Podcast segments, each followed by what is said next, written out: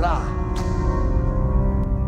This is all a tape recording. Noai Cinecast. Olá, meu nome é Isabela Roque.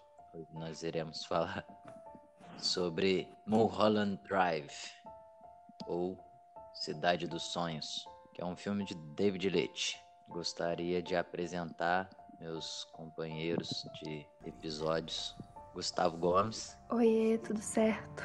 E Marcelo Leles. Olá, tudo bem? Para quem viu, viu. Para quem não viu, veja. Nós estamos no sétimo episódio de uma ordem cronológica criada pela sociedade. Esse filme, Cidade dos Sonhos, foi um filme lançado em 2001 pelo diretor David Leitch, que é um diretor meio surrealista. E o filme se trata de uma jovem atriz que viaja para Hollywood e acaba conhecendo uma mulher que sofreu um acidente. E ela sofre agora de amnésia.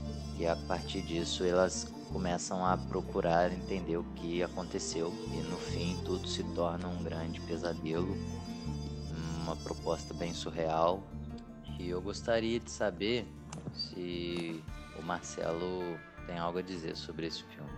Bom, primeiro eu queria saber se a gente abre pra spoiler logo de cara, ou se a gente fala um pouco Eu sobre acho esse que tem filme. que ser, né? Até agora foi a parte que é sem spoiler, né? Daqui pra frente tem spoiler. E é isso, o Cinecast não existe, então Foi tudo um sonho.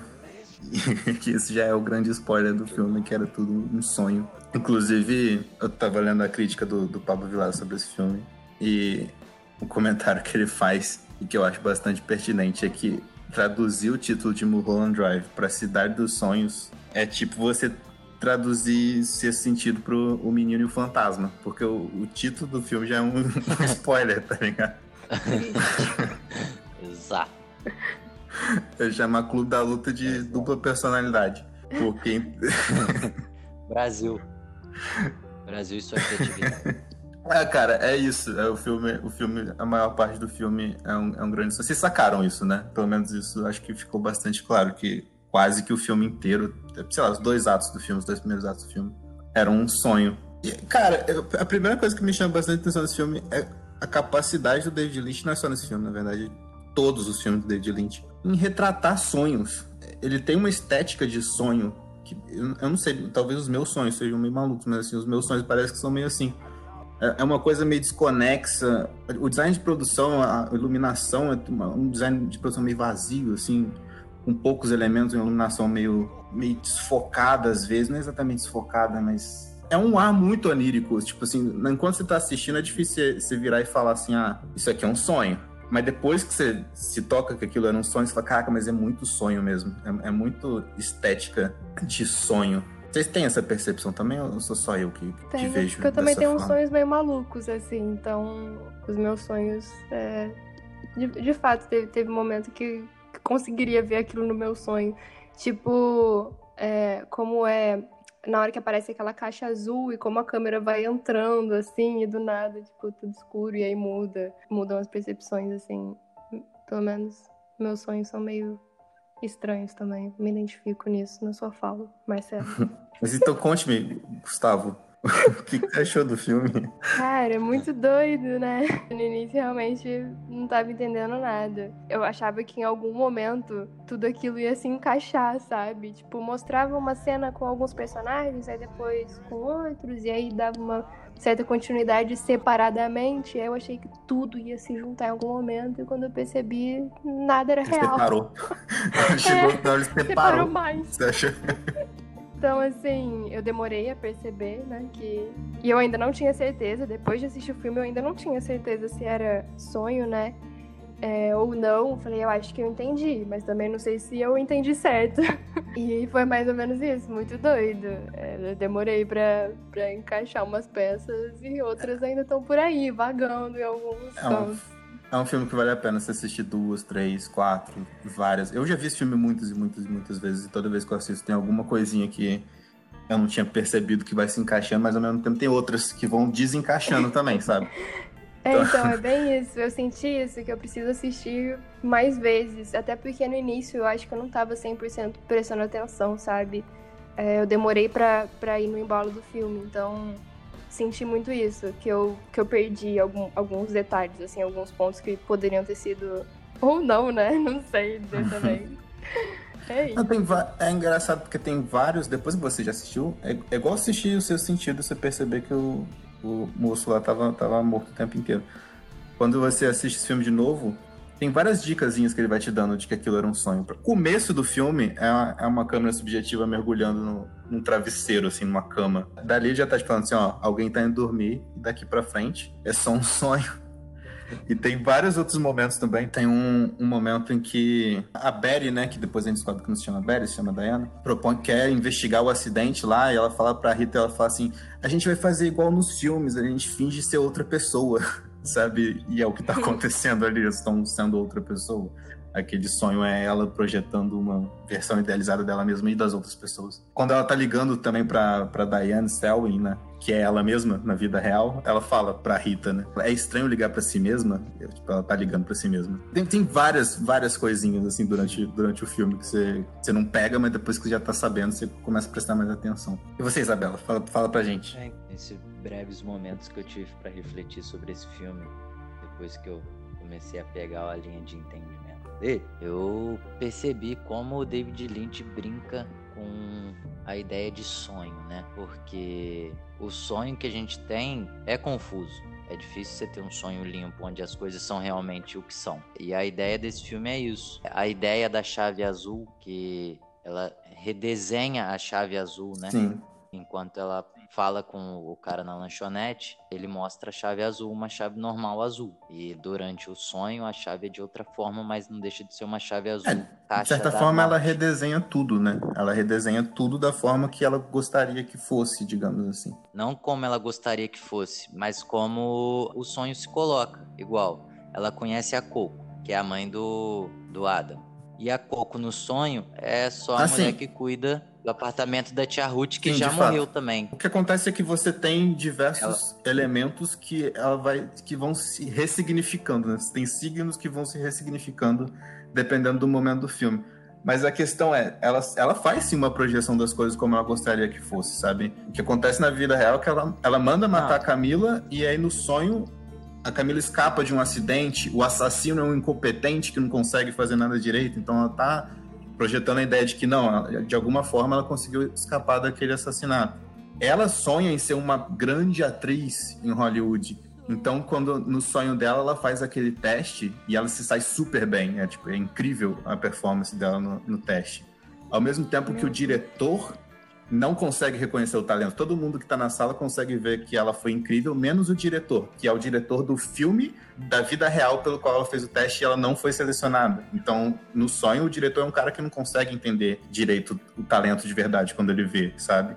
E ao mesmo tempo, você tem toda uma conspiração de Hollywood, da máfia de Hollywood, para colocar a atriz que eles querem. Então, tipo assim, o fato dela não ser uma grande atriz não é porque ela não é boa o suficiente, é porque tem toda uma conspiração por trás que não permite que ela seja uma, uma grande atriz, sabe? O diretor do, do filme que roubou, digamos assim, a Camila dela, né, que era a namorada dela e foi se casar com o diretor de cinema, no sonho dela, no sonho da, da Diane, é um cara fracassado que não dá conta da própria mulher e que é traído e não consegue, sabe, escolher a atriz do filme, que todo mundo manda nele e ele é um fracassado, sabe? Então ela vai fazendo as coisas no sonho de acordo com o que ela gostaria que fosse, mais ou menos, assim, sabe? E é muito legal isso que você falou. Ela vai sonho. pegando elementos da vida real e mudando dentro do sonho dela, sabe, colocando em lugares diferentes.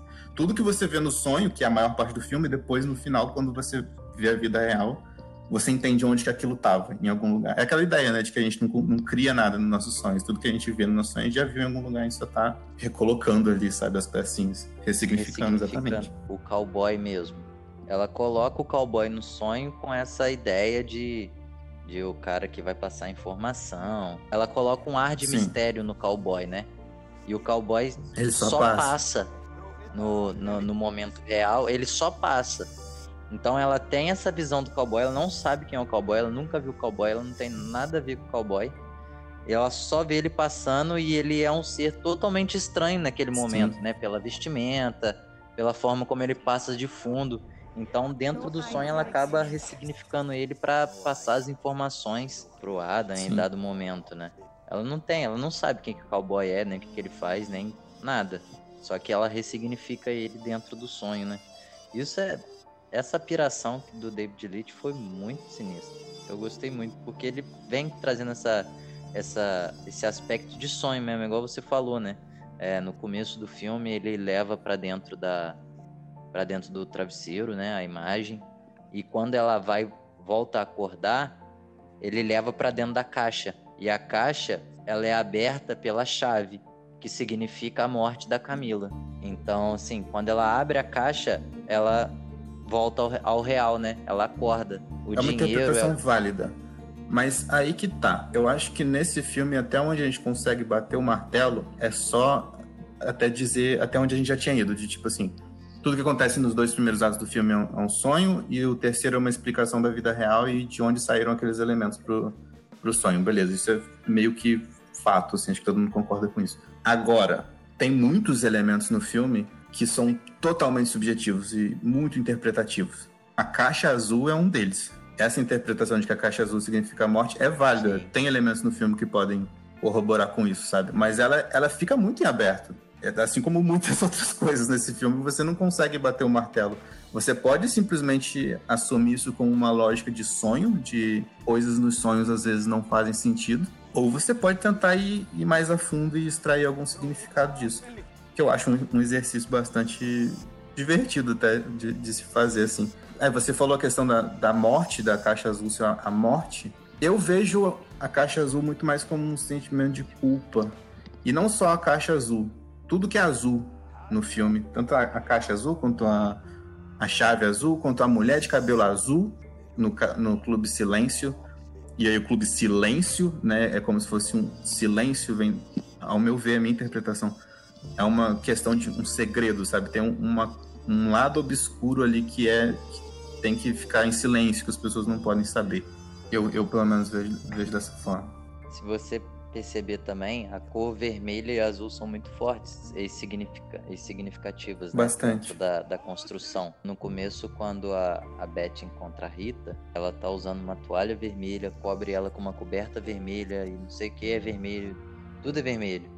Tempo inteiro é vermelho, né? Em contrapartida, tem as representações Sim. em azul também que eu vi em uma das críticas, uma das visões, seria que a mistura entre o vermelho e o azul acaba sendo roxo, que é uma das cores representantes da morte também, né? Do sentido de morte. É, né? sim, roxo. roxo é bem utilizado. Então ainda como... tem essa piração, porque dentro do clube do silêncio, tudo se torna ou vermelho ou azul.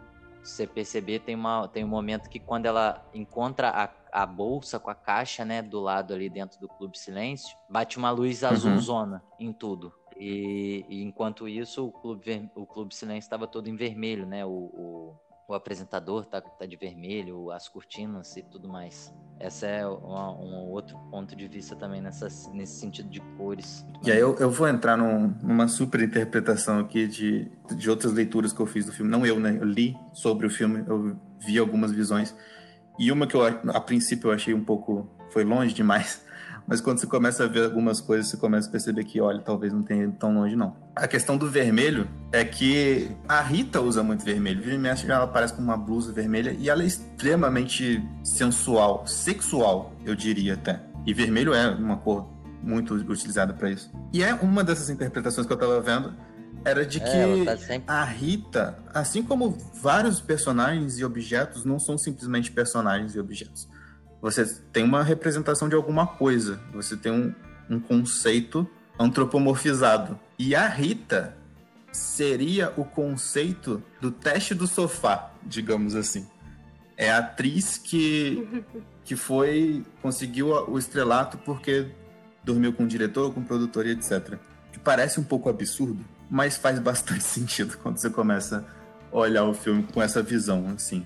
Porque até a questão de por que, que a tal da Camila Rhodes, né, no sonho, é a escolhida do, dos caras? Por que, que vai ser ela? Essa é a garota. O tempo inteiro os caras estão, não, vai ser essa garota. E a gente fica com essa coisa de, tá, rola uma conspiração para que seja uma garota que eles escolheram, mas por quê? Bom, aí você começa a imaginar que talvez essa garota tenha prestado serviços, né, digamos assim. E, não é, e assim, de novo, do jeito que eu tô falando, parece até que é ah, a garota que foi se prostituir para conseguir algo. Mas é, é um, uma coisa que acontece em Hollywood recentemente, bem mais recentemente do que esse filme. A gente teve o escândalo lá do, do Harvey Weinstein, que assediava várias garotas para, enfim, várias atrizes de Hollywood, e aí virou um escândalo e a galera começou a denunciar vários e vários casos de, de assédio em Hollywood. E eu acho que o David Lynch estava falando bastante disso nesse filme, porque é, é o tempo inteiro você tem cenas que indicam isso um pouquinho. O próprio teste no sonho em que ela tá contracenando com outro ator, o ator é meio abusivo ali antes de começar a cena. E quando acontece o acidente, isso no sonho, né? Tem aquele assassino que ele vai tá procurando a menina e ele conversa com uma prostituta e ele pergunta: "Tem mais uma garota por aí pelas ruas? Tem mais um, alguma garota aí se prostituindo, uma de cabelo preto, deve estar tá meio machucada e tal". Ou seja, ele não tá simplesmente falando assim: "Ah, essa garota teve sofreu um acidente, deve estar tá se prostituindo agora". Ele tá falando de, de sabe, se vender para alcançar o, o, estrelato, digamos assim. E tem várias referências a um abajur vermelho, que é justamente quando você tem essa relação com a Rita. O, o abajur toca para para Diana atender é a, a, né, agora já é na vida real, é a Camila ligando. Você tem a, a outra atriz beijando ela na festa. E aí é um, é um, você pode interpretar como essa atriz também passou por isso para conseguir um papel, coisas do tipo. Enfim, são, são, muitos detalhes, são muitas coisinhas assim que não, não são exatamente um quebra-cabeça em que você pega e fala assim, ah, isso liga com isso, que liga com isso. Mas é, um, é uma aura, sabe? É uma, uma interpretação meio geral assim do filme que você começa, você vê que ele tá sim abordando esse tema de alguma forma essa questão da sexualização e do, dos abusos e dos assédios dentro de Hollywood.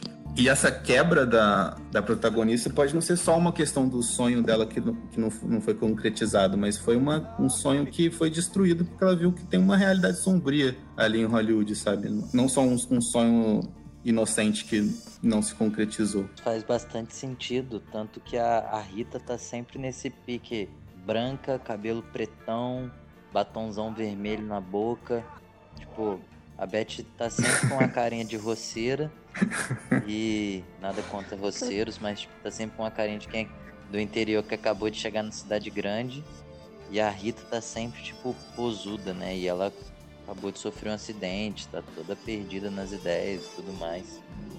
E até no sonho elas acabam se relacionando, né? Que doideira. Dorme e aí você começa a, a ver que talvez não seja só uma questão de duas amantes. Talvez seja uma atriz que começou a flertar com a ideia de ter que se relacionar com produtores e diretores para ter algum sucesso e isso foi quebrando ela, sabe? Se essa interpretação for válida, é válida. Você tem elementos no filme para isso, para sustentar essa interpretação. Você só não pode bater o martelo e falar é isso que ele quis dizer, sabe? Pode ser que sim, pode ser que não. A atriz que beija a Camila lá, que você comentou agora há pouco, se não me engano, é a atriz que tá fazendo o teste. É, exatamente. E é, a que vai ser não. aprovada, né? No sonho. Ela é a Camila que exatamente. vai ser aprovada lá. Esse filme, ele entra nas pistas. Quando a Beth chega no sonho, no começo, ela sai do avião sim, sim. e ela tá com dois idosos, né? E então, me explica esses que dois que idosos são, são dois que são muito difíceis também de você bater o martelo e falar era isso. O que que eu entendi disso daí? Esses dois idosos eles não aparecem só no começo, no começo em que ela tá saindo do avião e no final não. Eles aparecem bem no comecinho. Primeira cena do filme, antes até daquela, daquele momento em que ela vai deitar, você tem uma, uma montagem meio psicodélica de uma galera dançando. E logo em seguida você aparece a, a, a Diana, né? Feliz, assim, sorrindo, e com esses dois velhinhos do lado. Bem assim na cara mesmo, bem de frente, assim, pra tela. E aí depois você descobre que ela, o que levou ela a querer procurar esse, esse sonho de Hollywood foi que ela foi vencedora de um concurso de, de dança. Então essa cena do comecinho era justamente o concurso de dança que ela venceu. E esses dois velhinhos estavam com ela. Ao meu ver, esses dois velhinhos são talvez os dois juízes do, do concurso, sabe? Ou duas pessoas muito próximas dela, alguma coisa do tipo. Que, sabe, incentivaram ela a procurar esse sonho. E aquele momento que ela tá descendo do, do, do, avião, você vê que é, é uma cena muito brega, mas é propositalmente brega, assim, é, é uma luz estourada, assim, é um, o diálogo tá, tá dublado, sabe? Nitidamente dublado, propositalmente brega mesmo, assim, é, é muito cena de filme de, sabe, da era de ouro de Hollywood, em que alguém vai se tornar um grande astro, assim mesmo. Porque é um sonho, é o sonho dela. É o sonho dela, de novo. É um sonho. Não só o sonho Aham. de, né, estou dormindo, como o sonho aquilo que ela almeja. Então, quando esses dois velhinhos voltam no final, aquilo pra mim é uma. Pode ser literalmente uma alucinação dela, mas pode ser só uma representação visual de algo que tá atormentando ela, que é aquele passado inocente dela em que, em que ela era uma, uma jovem garota que acabou de vencer um concurso de dança e sonha ser uma, uma estrela de cinema. E isso tá voltando pra atormentar ela, pra julgar ela, digamos assim. Tipo, olha o que você se tornou, você se tornou um monstro. Ela é o monstro atrás da, do Winnie's, Winkies, não sei como é que chama, aquela lanchonete lá, tá ligado? Talvez aí eu já esteja dando uma interpretação pro que, que era aquele cara feioso lá no fundo da lanchonete, que é outra coisa também que é difícil de você bater o martelo e falar, é isso. É, de fato, não entendi. E os velhinhos seriam talvez os pais dela que colocaram algum tipo de pressão, alguma coisa do tipo. Essa era um pouco da minha interpretação, porque Uhum. eles voltam bem no último momento de vida dela, né? Então, assim, eu acho que dá pra trazer uma figura meio que parental deles também. Do tipo, uma pressão. Pô, você saiu daqui Torna com uma um sonho de assassina. Hollywood e Uma assassina acabou virando, Ou uma prostituta, uma pela outra assassina, né? interpretação meio absurda, se você for pensar dessa forma. A a ideia do dinheiro e da, da chave é justamente tudo que ela entrega pro, pro assassino, no caso, né? Gerente de assassinos. Cara, esse filme é muita inspiração. Muita coisa que tá nesse filme pode parecer que tá ali aleatoriamente. E se você quiser assumir que tá ali aleatoriamente, só tá assumindo uma lógica de sonho, porque nos sonhos as coisas acontecem aleatoriamente. Tudo. Mas assim, eu boto fé que qualquer coisa que tá ali, se você for exercitar um pouquinho a mente, você consegue achar um, um significado maior, sabe? Que faz sentido pra você.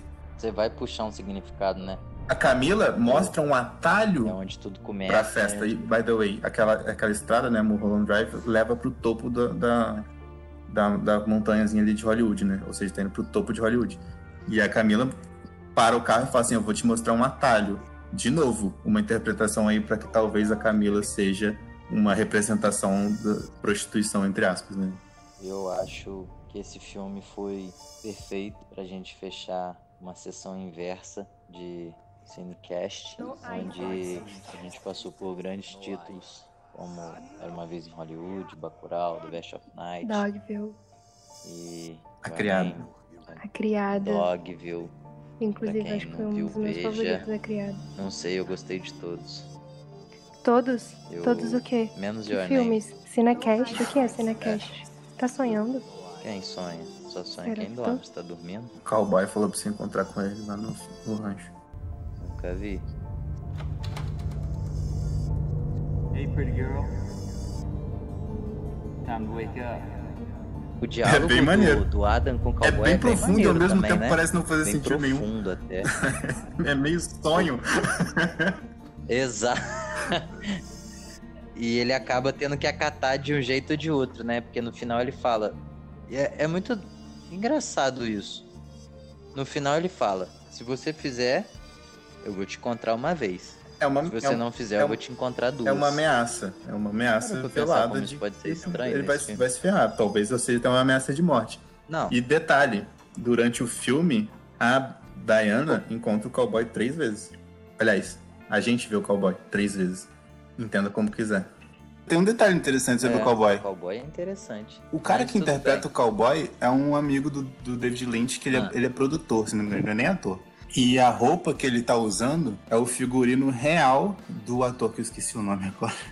Mas que é o ator do, tipo assim, um dos primeiros, ou talvez o primeiro filme de Velho Oeste que explodiu, assim, que fez muito sucesso em Hollywood. E aquele figurino vale uma fortuna. Ele levou, tipo, o próprio figurino que era dele, sabe? Ele eh, possuía aquele figurino. E ele usou durante o filme. E aquele figurino vale muito dinheiro. Enfim, detalhes dos bastidores. Várias interpretações aí que você pode fazer a respeito do filme. Ou não. Ou era tudo só um sonho mesmo que não faz sentido nenhum no final das contas. Wake up. Você que sabe. De certa forma, sendo sonho ou não, estando na Matrix ou não, tudo é igual pimenta. A quem goste e a quem não goste.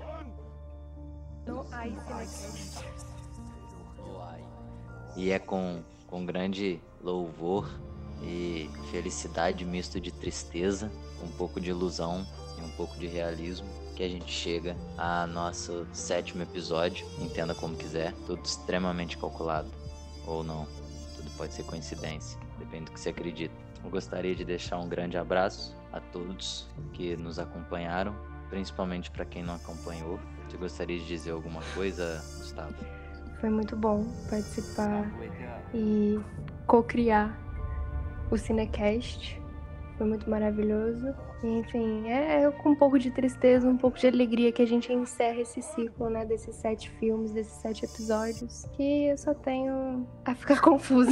São, são sete filmes, né? Diferentes e parecidos entre si. E é isso, foi maravilhoso estar com vocês, gravar com vocês semanalmente. Queria dar um agradecimento especial à nossa editora, Larissa, que tá aí por trás, dando vida, fazendo a mágica acontecer No I Cinecast.